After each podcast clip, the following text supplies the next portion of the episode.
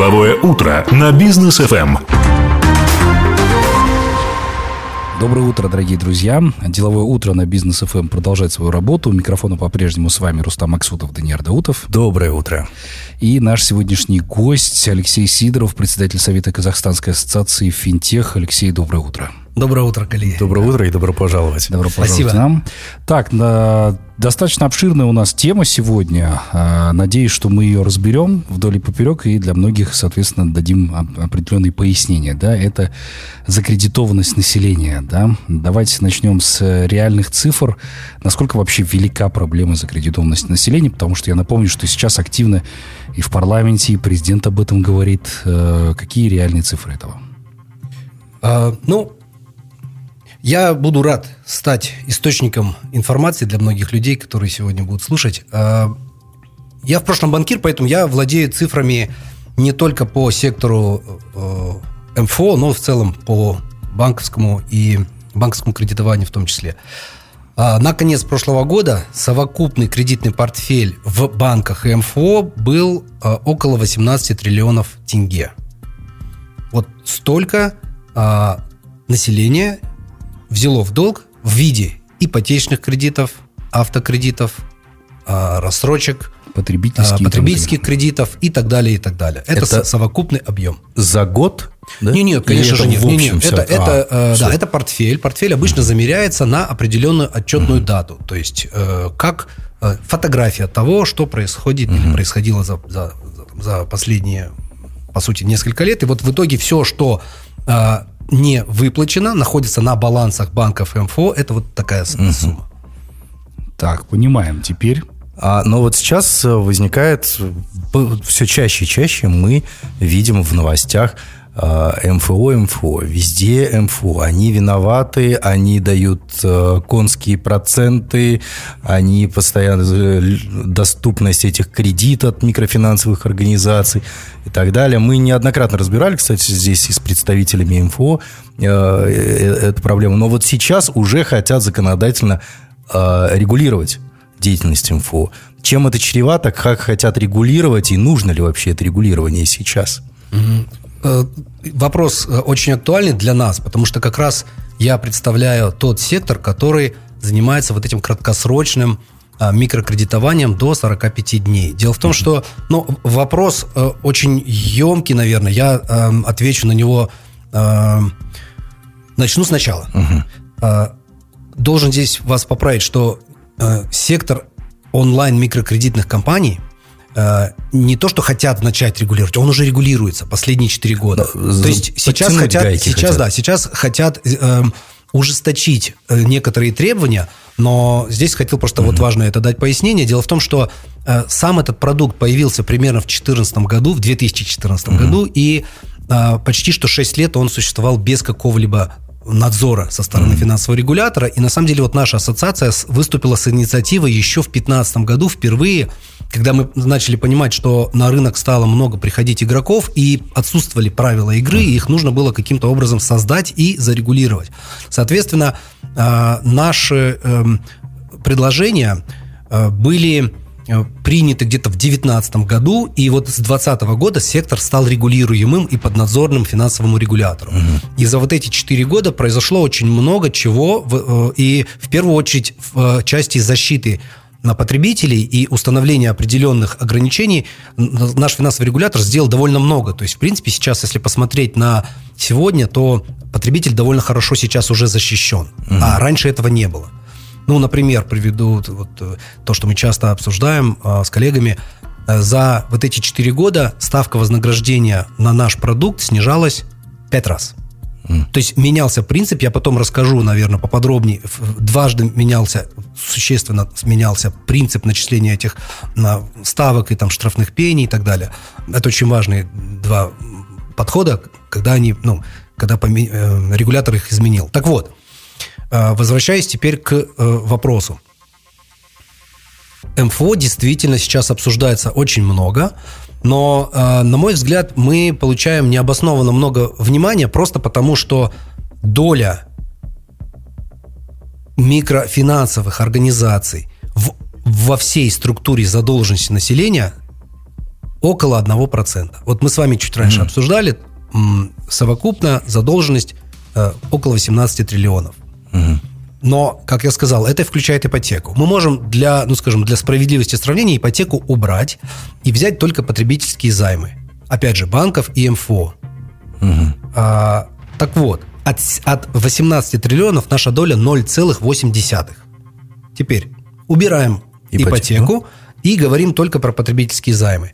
От этой суммы наша доля 1,1%. Ну, то есть, так или иначе. Ну, то есть, по она сути, можно сравнить это с погрешностью. это вот в этой фактически настолько цифре. несущественная доля, поэтому, э, поэтому я и говорю, что утверждение о том, что якобы МФО является основной причиной закредитованности и нужно э, их еще больше зарегулировать, ужесточить требования, это э, теория, которая ну, абсолютно не обоснована никакими объективными фактами. Так, ну а если это рассматривать не в э, не со стороны суммы, да, э, закредитованности, а количество человек, которые взяли эти кредиты, да, мы же понимаем, что один взял там миллиард, но миллион человек взяли по тысяче тенге. И как бы здесь тоже сравнивать. То есть в его, вот в структуре его долга миллиарда, ну, миллион человек по тысяче тенге, ну, это тоже самое что-то будет, да? Но вот если в количественном выражении это брать по людям, то вот здесь какая доля? И- Давайте расскажу. Около 8 а, миллионов, больше 8 миллионов у нас вообще имеют кредитную историю, то есть формальную кредитную историю, потому что они пользуются и имеют какие-то займы в, в- в данный момент времени. Из них около полутора миллионов а, заемщиков пользуются онлайн микрокредитами. Полтора. Полтора миллиона. Конечно. а, И в, если брать в процент пользователей в людях, в количестве людей, то он значительно выше. Но сама э, сумма, которую обычно люди берут, она незначительная. Это в районе 70 тысяч тенге средний размер займа, который по- берут у онлайн-МФО. А, и срок средний где-то 2-3 недели. Поэтому это, значит, продукт, который можно сравнить с... Ну, вот давайте любой какой-то другой потребительский продукт возьмем, скажем, перевозка, ну, транспортные услуги. А, каждый день люди пользуются общественным транспортом. Ну, скорее всего, сотни тысяч или миллионы людей пользуются общественным транспортом. Но если взять услуги авиаперевозки, значительно меньше, сотни тысяч. Потому что люди хотят преодолеть расстояние Быстрее. а, Дли- быстрее, больше, более больше, длинное, да. да. Поэтому, ну вот примерно э, на- наш МФОшный продукт сравнивать с э, другими банковскими просто не имеет смысла. Они созданы для разных целей и удовлетворяют разные потребности разных целевых аудиторий. А, Основная претензия, наверное, да, и у тех, кто сейчас э, хочет усилить это регулирование, и у большинства людей, у аудитории, да, вы посмотрите, какие у МФО э, процентные ставки. Это же что-то невероятное и так далее, да. Но вот до эфира мы с вами так э, вкратце поговорили на эту тему, и это, вот как вы сказали, это оптическая иллюзия. Поясните, пожалуйста, нашим слушателям, почему это оптическая иллюзия и как вот эти вот проценты, там 60-50 процентов, как на самом деле они выглядят. А, Вообще, цифры очень обманчивая вещь, и люди, действительно, глядя на наши процентные ставки, думают, что люди берут у нас, наши заемщики берут у нас под какие-то бешеные проценты, сотни или тысячи годовых. Почему это происходит? Потому что, во-первых, а, люди всегда, когда о процентах думают, они всегда думают вот, вот категориями в годовых. 50 ли, 60 ли, или 100, там, неважно, или там даже тысяча годовых. Всегда люди думают в годовых. Наш продукт, как я говорил раньше, он ни- никто не берет его на, на год. Его люди даже не берут на месяц, как правило. Хотя у нас максимальный срок 45 дней. Это ограничение законодательное. Но, как правило, люди берут на 2, 3, э, на 2-3 недели, извиняюсь. Так вот, э, применять к этому продукту принцип годовых ставок просто бессмысленно, потому что этого нет в природе. Более того, скажу, что вот когда заемщик берет у нас и возвращает вовремя, он, он- он люди обычно очень довольны этим продуктом, потому что, во-первых, это быстро, удобно, круглосуточно. Я тут не хочу, конечно, рекламировать, да, лишний раз, да, но, но суть, по сути, не меняется от этого. Угу. Есть определенная э, потребность, которую наши заемщики удовлетворяют нашим продуктом. Угу. Что-то нужно купить срочно, что-то э, в, в какое-то, скажем, нерабочее время, и, и, и не нужно тратить свое личное время на, допустим, физический поход в банк или в ломбард или куда-то еще. Поэтому гораздо проще взять такую маленькую сумму. То есть потребитель готов платить эти проценты, которые мы берем. Угу.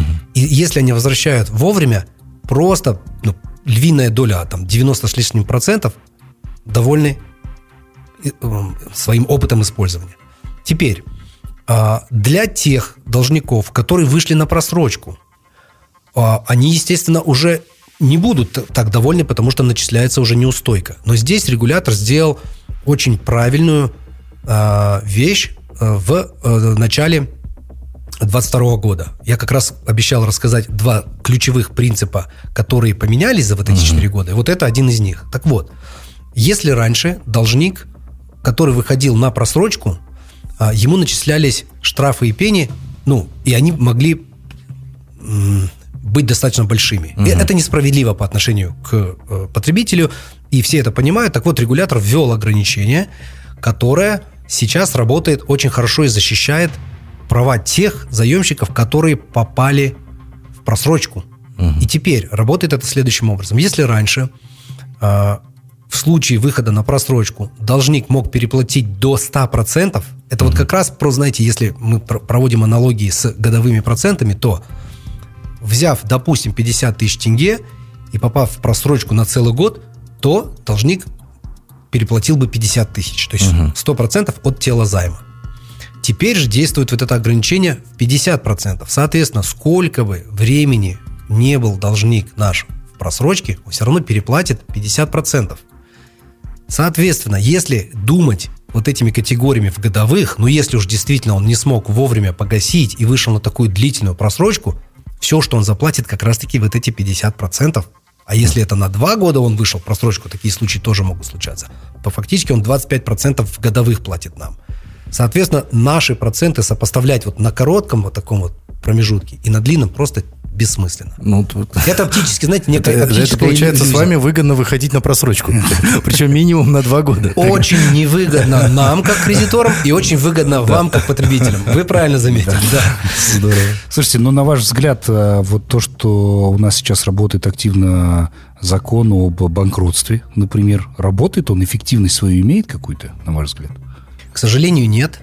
А, закон о банкротстве очень долго рассматривался. А, его меняли много раз по ходу рассмотрения, и в итоге то, что получилось на выходе, а, к сожалению, а, не работает. Потому что, ну, по последним данным, когда я смотрел, всего 6 или 7 тысяч граждан получили статус банкротов. Ну, ожидания были у госорганов, конечно же, гораздо ну, выше более больше, да. оптими, оптимистичными, наверное, mm. это не, не стоит называть. Более но, по крайней мере, ожидания, да, были, что будет гораздо больше. Почему он не работает? Очень много есть э, препонов, которые э, заем, заемщики с долгами не могут э, преодолеть. А, но хорошая новость в том, что как раз в рамках вот, этих, вот этого пакета поправок, который сейчас рассматривается, и он касается и банков, и МФО, и коллекторские агентства, будут вноситься изменения, потому что, ну, хоть закона еще даже года нет, но уже стало понятно и очевидно уже по практике, что очень мало людей могут воспользоваться э, этим своим правом, э, и э, закон требует изменений. Поэтому я очень надеюсь на то, что вот эти лишние препоны будут исключены, ну и действительно людям будет проще. Но, но знаете, это на самом деле, как любой другой закон, это нормально. Я считаю, что в первой редакции, когда он вышел, ну, не, невозможно, наверное, все предусмотреть. Ну, и практика, практи, ну да, сыроватый, поэтому практика вот сейчас показала, что он сырой, и его нужно менять. Дорогие друзья, давайте прервемся на короткую паузу, после которой обязательно продолжим наш эфир. Оставайтесь с нами. Деловое утро на бизнес ФМ. Итак, мы продолжаем наш эфир. Для всех тех, кто только что к нам присоединился, напомню, что в гостях у нас сегодня председатель Совета Казахстанской ассоциации «Финтех» Алексей Сидоров, и говорим мы о закредитованности населения. На ваш взгляд, э, как быть с такой ситуацией? Ну, вы знаете не понаслышке, когда человек берет микрозайм для того, чтобы погасить свой другой кредит. Ну, такая ситуация, да. Об этом тоже парламентарии активно говорили, обсуждали. Как вы, выйти из этой ситуации вообще, да? Потому что все это прекрасно понимают, что человек берет потребительский кредит товаром, приходит, берет микрозайм, чтобы его погасить, и начинается вот эта кабала. Все, он попадает в яму, да. да. Попадает в сети.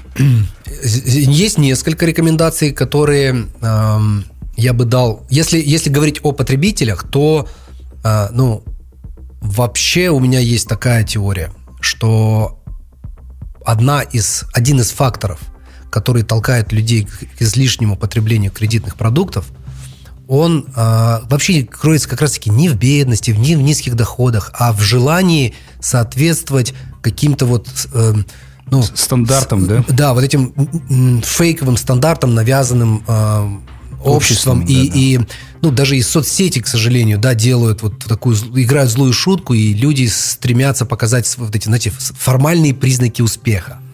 Понты. А, и, и, ну да, да, можно назвать так, да. И, и фактически вместо того, чтобы м, быть более бережливыми, они э, потребляют гораздо больше, чем им нужно. Более дорогую телеф... модель телефона, компьютера, машины, там, вещей и так далее. Вот это излишнее потребление, она толкает людей на соответственно, соответственно излишнее потребление кредитных продуктов. Ведь никому не нужен кредит просто так. Обычно есть какая-то цель какой-то субъект, э, объект желаний, который человек хочет профинансировать. Угу. Так вот, э, в первую очередь я рекомендую людям задуматься о том, а потребляют ли они разумно. Второе, а, а планируют ли они свои доходы и расходы, чтобы а, быть уверенными в том, что когда они берут какую-то долговую нагрузку, что они смогут с ней справиться. И третье, почему вообще происходит так, вот как вы сейчас объяснили – к сожалению, потребитель думает, что если он взял в банке, банк это что-то серьезно и нужно обязательно отдать. А если взял в МФО, ну, там они какие-то виртуальные, онлайн, они там их нет по улицам, там ну, больших красивых офисов и так далее. Вот это впечатление, да, мне кажется, оно очень сильно а, а, играет здесь роль, и, и люди вместо того, чтобы а, им просто нужно понять, МФО точно так же, как и банки, там работают такие же люди, и если они не смогли вовремя справиться со, своей, с, со своим кредитом, все, что им нужно сделать, это обратиться и попросить отсрочку или реструктуризацию. И на самом деле бессмысленно прятаться от своего кредитора, кем бы он ни был, банком или МФО, а, а нужно просто вести диалог. То есть это работает на сотнях тысяч э, транзакций, проверено уже ну, годами.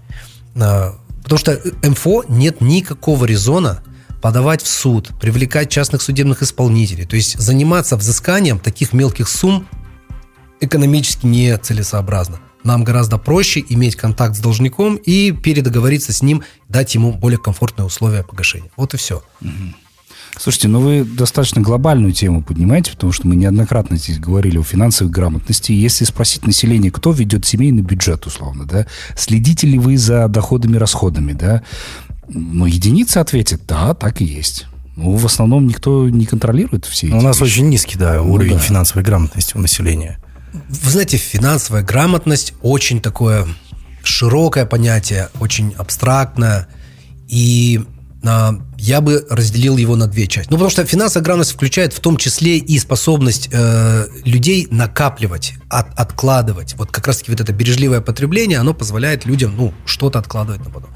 Но покуда мы очень молодая нация, у нас, и это нормально, для тех людей, для тех стран, где более молодые э, люди, больше потребления кредитных продуктов. Это в целом, ну, как бы, когда мы уже достигаем определенного уровня зрелости, э, когда мы по социальной лестнице поднимаемся, и когда мы становимся старше, у нас уже потребности основные удовлетворены, и мы, более склонны становимся к накоплению. Соответственно, чем меньше люди, чем э, меньше средний срок э, в стране, тем, извиняюсь, чем чем моложе меньше, страна, чем моложе нация, тем она больше mm-hmm. будет потреблять кредитные продукты. Это нормально. Но теперь возвращаемся к финансовой грамотности. Я бы разделил все-таки на кредитную грамотность, потому что она более актуальна. Угу. Конечно, хотелось бы видеть, чтобы ну, люди накапливали, но все-таки То есть, прям раз- покуда они мол- разделить, разделить эти темы, да? да, потому что люди, когда молодые, они будут ну, неминуемо сталкиваться с тем, что их потребности, у них доходы еще не достигли такого уровня, чтобы они могли начать что-то откладывать. Но это нормально. Нужно взять квартиру, соответственно, будет ипотека, мож- нужно взять машину или, или двухколесную технику, нужен там кредит на а- автокредит. А, нужны какие-то а, товары длительного пользования, техника ли или ремонт и так далее. Это все кредиты наличными или рассрочки, или там кредитные карты. Поэтому в целом это абсолютно нормально, что молодая нация будет потреблять больше. Теперь, э, я считаю очень важным воспитывать э, кредитную культуру и ответственность, которую заемщики, когда они берут займ, они должны осознавать, что это не просто какой-то займ, который потом им простят, спишут. И, знаете, к сожалению, за последние несколько лет очень много э, популистских было программ, которые э, поднимают уровень иждивенческого настроения. Но мы уже давным-давно не живем в Советском Союзе, и абсолютно э, государство или там страна не обязаны никому ничего делать. То, что создали инфраструктуру, дали возможность зарабатывать, это уже достаточно. Поэтому берите и пользуйтесь тем, что есть. Еще и ожидать, что вам спишут кредиты и дадут какие-то дополнительные льготы, это вообще несправедливо по отношению к там, государственному бюджету. Люди должны понимать, что ответственность, которую они взяли заняв деньги у банка или МФО, это их ответственность. И вот это мы должны воспитывать. Это все про кредитную культуру. Ну, понятно, что хотелось бы, чтобы еще и научились считать и проценты, и там вести семейный бюджет, и все такое прочее. Но вот с базовых вещей, я считаю, нужно начинать. У нас ни страховой культуры, ни кредитной культуры как таковой хорошей нет. А вот это цифровое, ну, скажем, очень высокий уровень цифровизации и государственных, и финансовых услуг, он, ну, просто людей, он делает более доступным потребление кредитных продуктов, потому что все, что угодно сейчас можно купить через интернет или там пешком пройдя в любой магазин. Ну вот я сейчас слушаю вас, да, то есть складывается такая ситуация, ну вот в данный момент, э, хотят ужесточить регулирование над МФО, особенно те онлайн-МФО, которые выдают э, вот эти вот займы до зарплаты. То есть, по сути, вас выставляют такими серыми волками, которые э, все, грубо говоря, там э, хотят все население сожрать своими огромными процентами. Вот. А на самом деле доля небольшая в общем долге населения. Численность тоже не сказать, что большая. Сам процент, он вроде как выглядит как годовой большой, но не так много. То есть, э, и у меня складывается впечатление, что власти, наоборот, сейчас пытаются манипулировать вот этими всеми цифрами, оптическими цифрами и так далее, иллюзиями различными, для того, чтобы свою несостоятельность а, перекинуть на МФОшки. Что да, мы не можем инфраструктуру дать, экономику, рабочие места, производство, экспортную составляющую. Кто плохой? МФО. Давайте мы их теперь будем э, журить. Но да, спасибо, что вы опять вернули меня к, к этой теме, потому что я уже от- отвлекся на эм, и кредитную культуру, и финграмотность и так далее. На самом деле, а, боюсь, что вы где-то здесь правы. Мы, как сектор кредитного бизнеса, а, нас, и если даже сейчас и запретить полностью, вот од- один процент, который мы занимаем, да, а, если запретишь, но его не станет. Людям будет недоступен этот продукт. Но проблему закредитованности это никак не может решить. И даже если мы в дважды вырастем, хотя для того, чтобы мы, как сектор, смогли удвоить размер, ну, нашу долю, это я не знаю, что должно произойти. Но То есть, более ну, 200 компаний есть в Казахстане. мне Дело в том, что количество компаний тут не, не так сильно э, имеет э, значение. У Объемы, нас да? в- в 230 МФО, и из них те, которые, за- ко- которые занимаются онлайн-микрокредитованием вот до, до зарплаты, таких игроков не больше 50. И вообще, ну, МФО это, это од- один отдельный большой э, сектор, который еще и разбивается на подгруппы, о которых можем тоже чуть позже поговорить. Но вот все, все же э, хоть нас запретишь, хоть мы вырастем в два раза или в три раза, никакого такого большого влияния на общую закредитованность не будет. Соответственно, я абсолютно убежден в том, что внимание, которое приковано к нам и желание э, зарегулировать нас еще больше, оно просто не обосновано. Я уверен в том, что э, закон, ко- ряд законов и нормативно-правовых актов, которыми мы регулируемся, они требуют дальнейшего усовершенствования. Это, ну, я как э, э, участник этого рынка и глава ассоциации отраслевой, я очень хорошо понимаю, где дальше нужно совершенствовать эти законы для того, чтобы действительно не допускать излишнего потребления нашего продукта. Для, потому что действительно должны быть определенные ограничения, помимо тех, которые уже существуют. И это абсолютно нормально. Но это я больше называю тонкими настройками, которые нужно делать последовательно, системно и анализируя эффект, который мы уже достигли за счет предыдущих изменений. Но э, сказать, что вот МФО можно сейчас снизить ставку, ограничить количество выдач там, одним займом в одни руки, что это решит проблему закредитованности, это, ну, я не знаю, добросовестное заблуждение, наверное, людей, которые сильно не погружены в э, специфику нашего продукта. Поэтому Но смотрите, есть ведь э, как положительная сторона МФО, да, вы говорите, более 90% ваших клиентов, они довольны тем, что они взяли э, микрокредит, вернули его благополучно и все, и свои проблемы решили. Но ведь э, я сам не сталкивался, но слышал, э, когда МФО... Э, э, используют, наверное, да, вот эту вот кредитную неграмотность людей и э, некоторые МФОшки там э, в договоре прописывают, что нельзя досрочно погашать, к примеру, э, свои э, кредит, который вы взяли. То есть берешь там э, кредит на автомобиль на 7 лет или там на 5 лет, и все, э, за, за 2, за 3 года раскидать нельзя. Вот 5-7 лет вынужден платить все проценты. Да, кто-то там какие-то проценты, возможно, зашивает. Вот как регулировать, чтобы таких игроков, которые нечестно играют, во-первых, их Э, как-то выдавить с рынка, а во-вторых, чтобы само регулирование было таким, чтобы и людям было хорошо, и государство уже, наконец, отстало от вас, и вам было над чем работать. Э, два очень важных момента вы здесь затронули. Пожалуй, сейчас вот как раз подошла пора объяснить все-таки разницу между МФО. Потому что да. в вашем примере э, был автокредитный продукт МФО. Ну, да? насколько я знаю, но, есть но, такое, но, да. Давайте, наверное, я вот угу. сделаю небольшой обзор. Э, весь рынок микрофинансовых организаций состоит из трех основных групп. Самая большая по э, доле э, это так называемые традиционные МФО, которые кредитуют э, малый бизнес, средний бизнес, как правило, под залог, но и есть беззалоговые тоже продукты, потому что ну, у бизнеса есть разные потребности, да, и капитальные затраты, которые очень долго окупаются, и оборотные средства, которые, ну, можно там за 6, там, 12 месяцев а, профинансировать. Это первая группа. А они занимают около 45% рынка МФО. Вторая группа, мы их называем автокредитные МФО. Это не законодательные, это больше э, термины не юридические, а больше такие, ну, Э, отраслевые же организмы. Угу.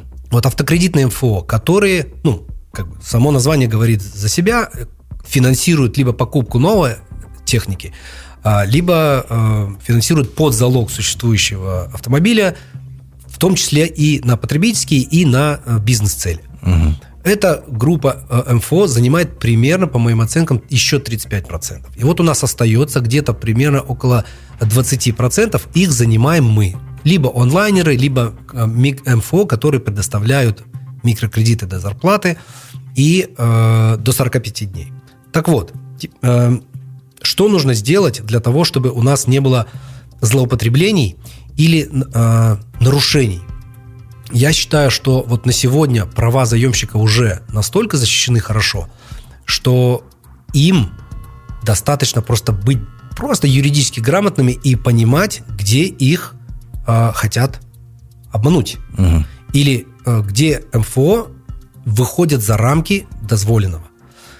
Мы вот как ассоциация, покуда мы точно не, не, не про все виды МФО, мы только специализируемся на, вот, на третьей группе, о которой я говорил, э, мы за то, чтобы у нас на рынке не осталось вообще игроков, которые нарушают какие-либо законы, используются э, финансовой или юридической безграмотностью, и э, все, что нужно э, сделать, я считаю, это, э, и мы, кстати, над этим уже работаем, это нам, как отраслевой ассоциации и финансовому регулятору, просто вместе работать над этим. А, дело в том, что, вот как вы э, сами тоже поняли, больше 200 компаний на рынке, на самом деле 240, если быть точным. Угу. И э, это ну, не маленькое количество. То есть банков около 20, да, угу. микрофинансовых организаций, там, в, больше, чем в 10 раз больше. Соответственно, э, надзор за таким количеством игроков, он довольно сложный. Поэтому э, в некоторых странах применяется принцип, так- называемый принцип саморегулирования. Мгм. Что СРО, такое что саморегулирование? СРО, да. А, у нас законодательно принцип саморегулирования действует в отношении некоторых других а, отраслей. Например, э, частные судебные исполнители, насколько я знаю, нотариусы и так далее. Да. Вот такие, такие еще более конкурентные, еще более массовые э, виды услуг, они э, могут э, саморегулироваться, и у них есть СРО. В отношении финансовых игроков СРО пока что не применяется. Но опыт э, некоторых стран успешный. И, соответственно, вот э, регулятор в этом году рассматривает вопрос о внедрении и применении принципа саморегулирования в отношении микрофинансовых организаций. Этот принцип даст нам возможность ну, то есть мы уже сейчас самоорганизовываемся, ну, мы как отраслевая ситуация, э, э, ассоциация существуем несколько лет, ну и э, когда у нас будет законодательно закреплен этот статус СРО, у нас будут дополнительные возможности. То есть мы сможем тогда э, на рынке делать мониторинг, смотреть и изучать тех игроков, которые не входят в нашу ассоциацию, и требовать уже исполнения тех законов, которые регулятор создал, в, в статусе СРО. Вот мы очень надеемся на то, что э, в ближайший, в ближайшее время этот закон появится и даст нам такую возможность. Э, Регулятор, вы говорите, регулятор должен совместно с нами вот, э, придумывать эти правила, разрабатывать их и так далее. А сейчас разве регулятор, когда это все разрабатывает, он не обращается к вам, к ассоциации, мол, ребят, при- давайте сядем за стол и обсудим с вами, как это лучше... Или вам просто спускают и говорят, теперь будете жить так? А, Мы работаем с регулятором, и диалог есть, а, но наше мнение не так часто эм, Учитывается, принимает во да? да, не так сейчас принимает во внимание, не всегда учитывается. Но когда я сказал про саморегулирование, я имел в виду, что это, ну, это вообще кардинально новый подход. Да? Конечно. Это то, что, ну, скажем так, кто заинтересован в этом? Само собой, госорган, уполномоченный госорган заинтересован в этом, но я бы сказал, даже больше заинтересован рынок. А, соответственно, у нас есть э, вс- ну, мотивация изучить международную практику, как, как это работает, внести свои предложения и э, сделать, чтобы у нас сделать таким образом, чтобы у нас не появился просто очередной закон, который не работает, а чтобы он действительно был работающим. Поэтому здесь ну, это взаимный интерес и рынка, и госоргана. Давайте немножечко заглянем в будущее и предположим, что, а, допустим, законодательные какие-то ограничения все-таки приняли по выдаче микрозаймов там, и так далее, и это все заработало. Давайте поговорим о последствиях. Что, в принципе, последует за этим? Какие ваши мнения? А, Сильно будет зависеть от того, какие все-таки а, новые ограничения будут установлены. Сейчас законопроект находится в работе в Мажилисе. Скоро поправки эти перейдут в Верхнюю палату парламента, в Сенат и, и окончательно будут утверждены. Это еще пока такой процесс эм, динамичный. И а, ну, мы, как отраслевая ассоциация, в нем участвуем. И э, но пока еще неизвестно, в какой редакции он выйдет. Но, тем не менее, если те поправки, которые сегодня рассматриваются и, и, и будут рассматриваться в ближайшие где-то 2-3 недели, если эти поправки будут приняты в том виде, в котором они сейчас есть, сформулированы таким образом, то нас ждут э, довольно серьезные вызовы, как у общества, так и у государства. Что может произойти? Ну, фактически, если э, ограничить, например, ставку вознаграждения микрофинансовым организациям и сделать этот бизнес для них просто неинтересным, что микрофинансовые организации будут делать? Уйдут с рынка. Вот прежде чем они уйдут с рынка, чтобы уйти с рынка, нужно сначала собрать те деньги, которые ты раздал. Да. Вот. На сегодня где-то около 140 миллиардов – это общий размер портфеля именно нашего продукта. А, теперь вот представьте, да, МФО не хотят дальше выдавать деньги по той ставке, которую велели власти. Ну, просто потому что это невыгодно, нам неинтересно. Нам проще будет сдать лицензии, потому что дальше расти мы уже не хотим, не можем, перспектив нет. Лучше сдать лицензию и заняться взысканием тех долгов, которые вот на сегодня у нас еще есть. Да. И это не произойдет буквально за один месяц или два, да. Это процесс может растянуться на годы. Теперь, в случае возврата лицензии МФО, она переходит уже э, в нерегулируемый, ну, неправильно, наверное, будет сказать, нерегулируемый. Она выходит из-под финансового надзора, и на нее уже не будут распространяться все те правила, которые она должна соблюдать, будучи владельцем лицензии.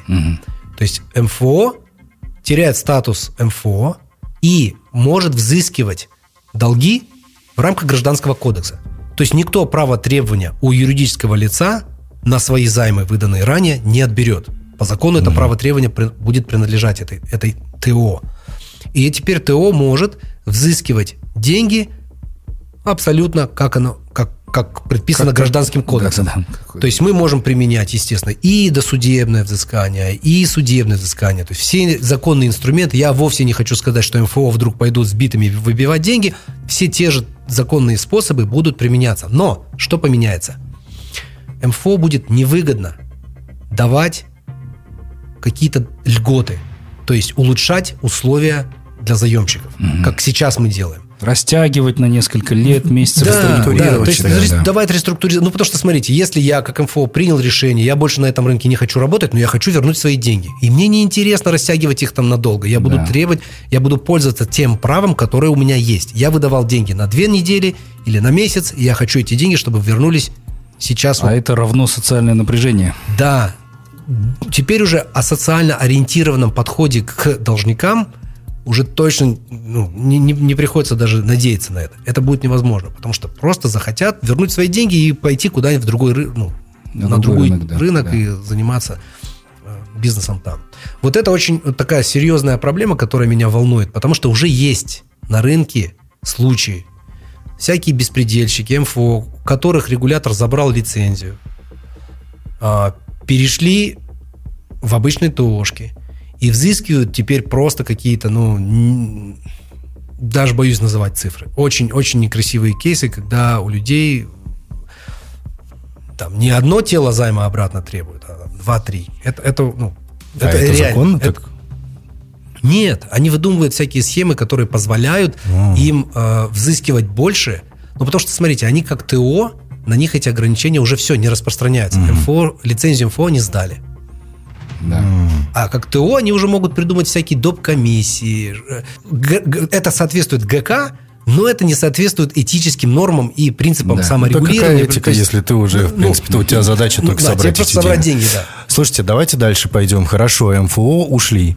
С рынка, ну, вдруг так случилось. Да. Невыгодно им стало Продолжаем работать. фантазировать. Да, лицензии сдали и так далее. Но людям-то деньги вот эти вот нужны, те же самые 20, 30, 50, 70 тысяч тенге до зарплаты или там до получки какой-то, а, рост преступности. Сразу вот в голове возникает именно это. Это А- вторая проблема, которая меня тоже беспокоит. Куда они пойдут? Ну, очевидно, что э, МФО работают уже несколько лет наряду с банками. У МФО есть своя аудитория. Если бы мы бы... Ну, то есть, по сути, мы обслуживаем достаточно большой пласт населения.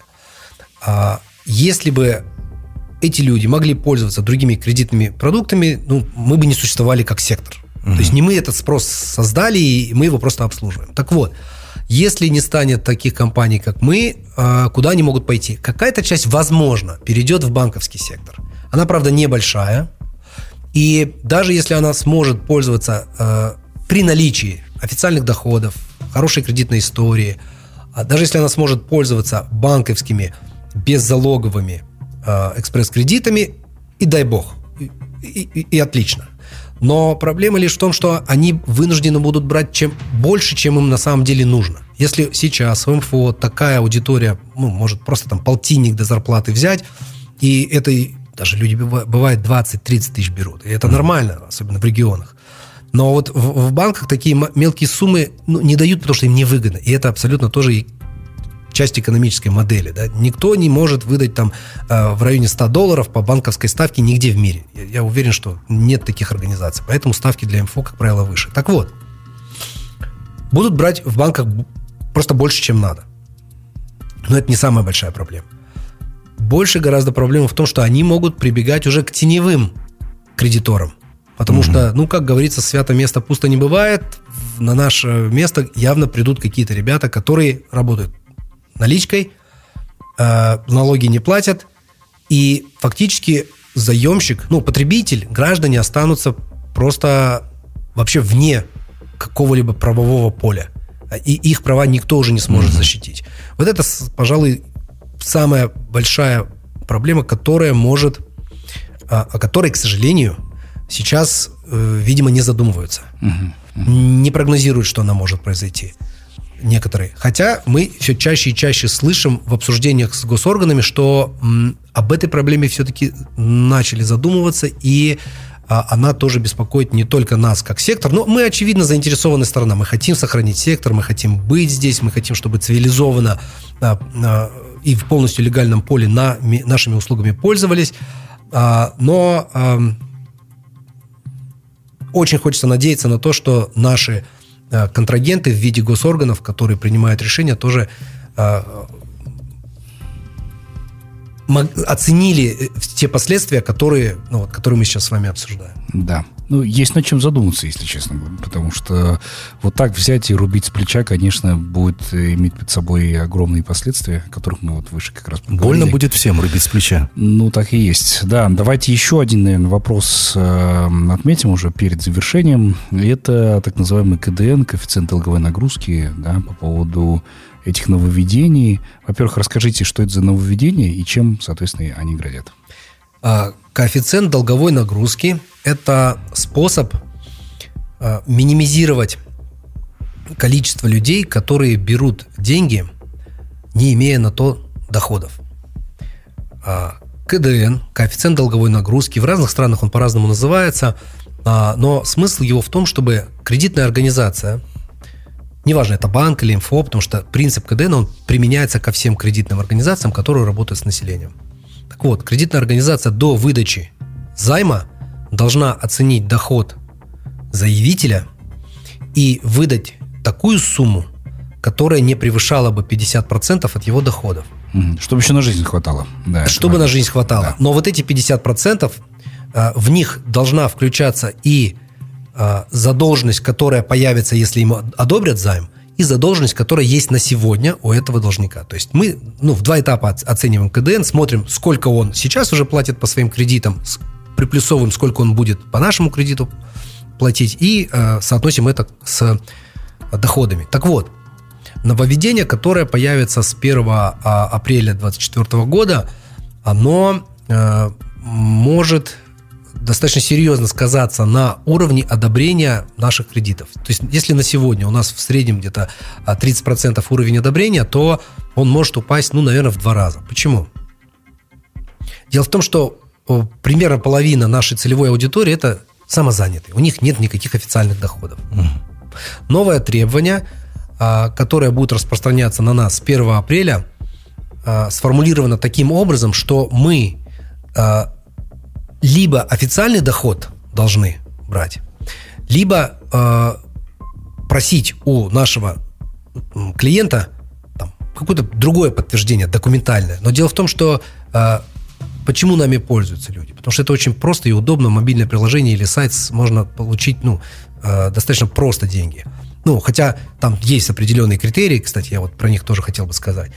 Э, так вот, искать выписку банковскую или там выписку какую-то другую, пенсионную, подгружать ее э, через сайт свой личный кабинет МФО, чтобы получить там 30, 40 или 50 тысяч тенге, э, я боюсь, что потребитель ну, не готов сталкиваться с такими барьерами. А, а если это самозанятый, у которого вообще нет этой выписки, то, ну, все. То есть ему вообще уже тогда, получается, будет отказано.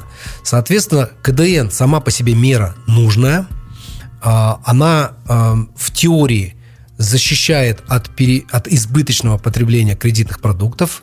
В теории должна это делать, но в практике, как мы знаем, ну, в нашей стране, где высокий уровень теневой экономики и э, теневых доходов, э, просто часть нашей аудитории, ну, по сути, уже будет отрезана от нашего продукта даже до того, как какие-то новые ужесточения появятся.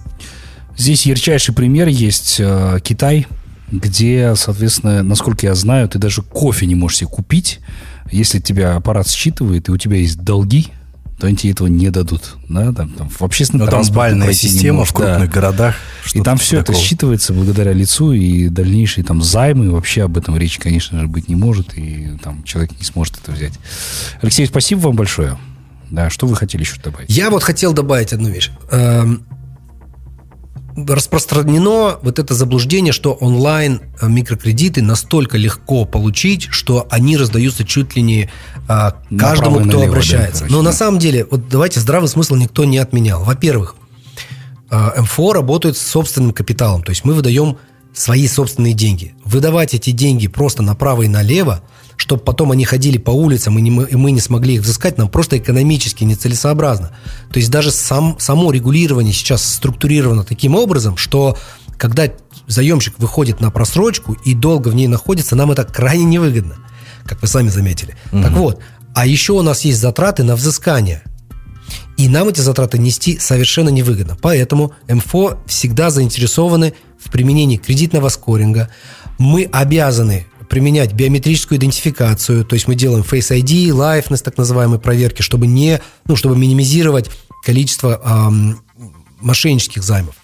И уровень одобрения около 30% на сегодня. Так вот, э, это тот стереотип, который, э, к сожалению, распространен, и хотелось бы, чтобы э, люди, которые не пользуются нашими услугами, просто пользовались здравым смыслом, а не всякими фейками и всякими вот этими ужастиками, историями, которые некоторые э, СМИ распространяют. Ну вот, наверное, вот главный посыл, да? Хотелось бы, да, обратить внимание, чтобы люди пользовались больше, да, здравым смыслом, да и заходили на наш сайт или смотрели. Мы очень, мы заинтересованы в том, чтобы наш сектор стал прозрачным, понятным, э, для широких масс. И, наверное, поэтому я здесь. Спасибо вам большое, что Спасибо. выделили время. А мы как раз э, нашим слушателям постоянно напоминаем, проверяйте источники, да, сверяйте вот эти все данные, нужно понимать, как все это устроено и работает. Алексей, еще раз спасибо вам большое. А, будем следить за развитием событий. Я очень надеюсь, что вы будете также держать нас в курсе по поводу законопроектов и так далее, к чему все придет. Уже, наверное, потом еще обязательно пообщаемся. Будем. Да. Спасибо да, вам большое. Да, спасибо. А мы с вами, дорогие друзья, прощаемся. Оставайтесь на волне бизнес FM и до новых встреч эфире. Всем пока. Деловое утро на бизнес FM.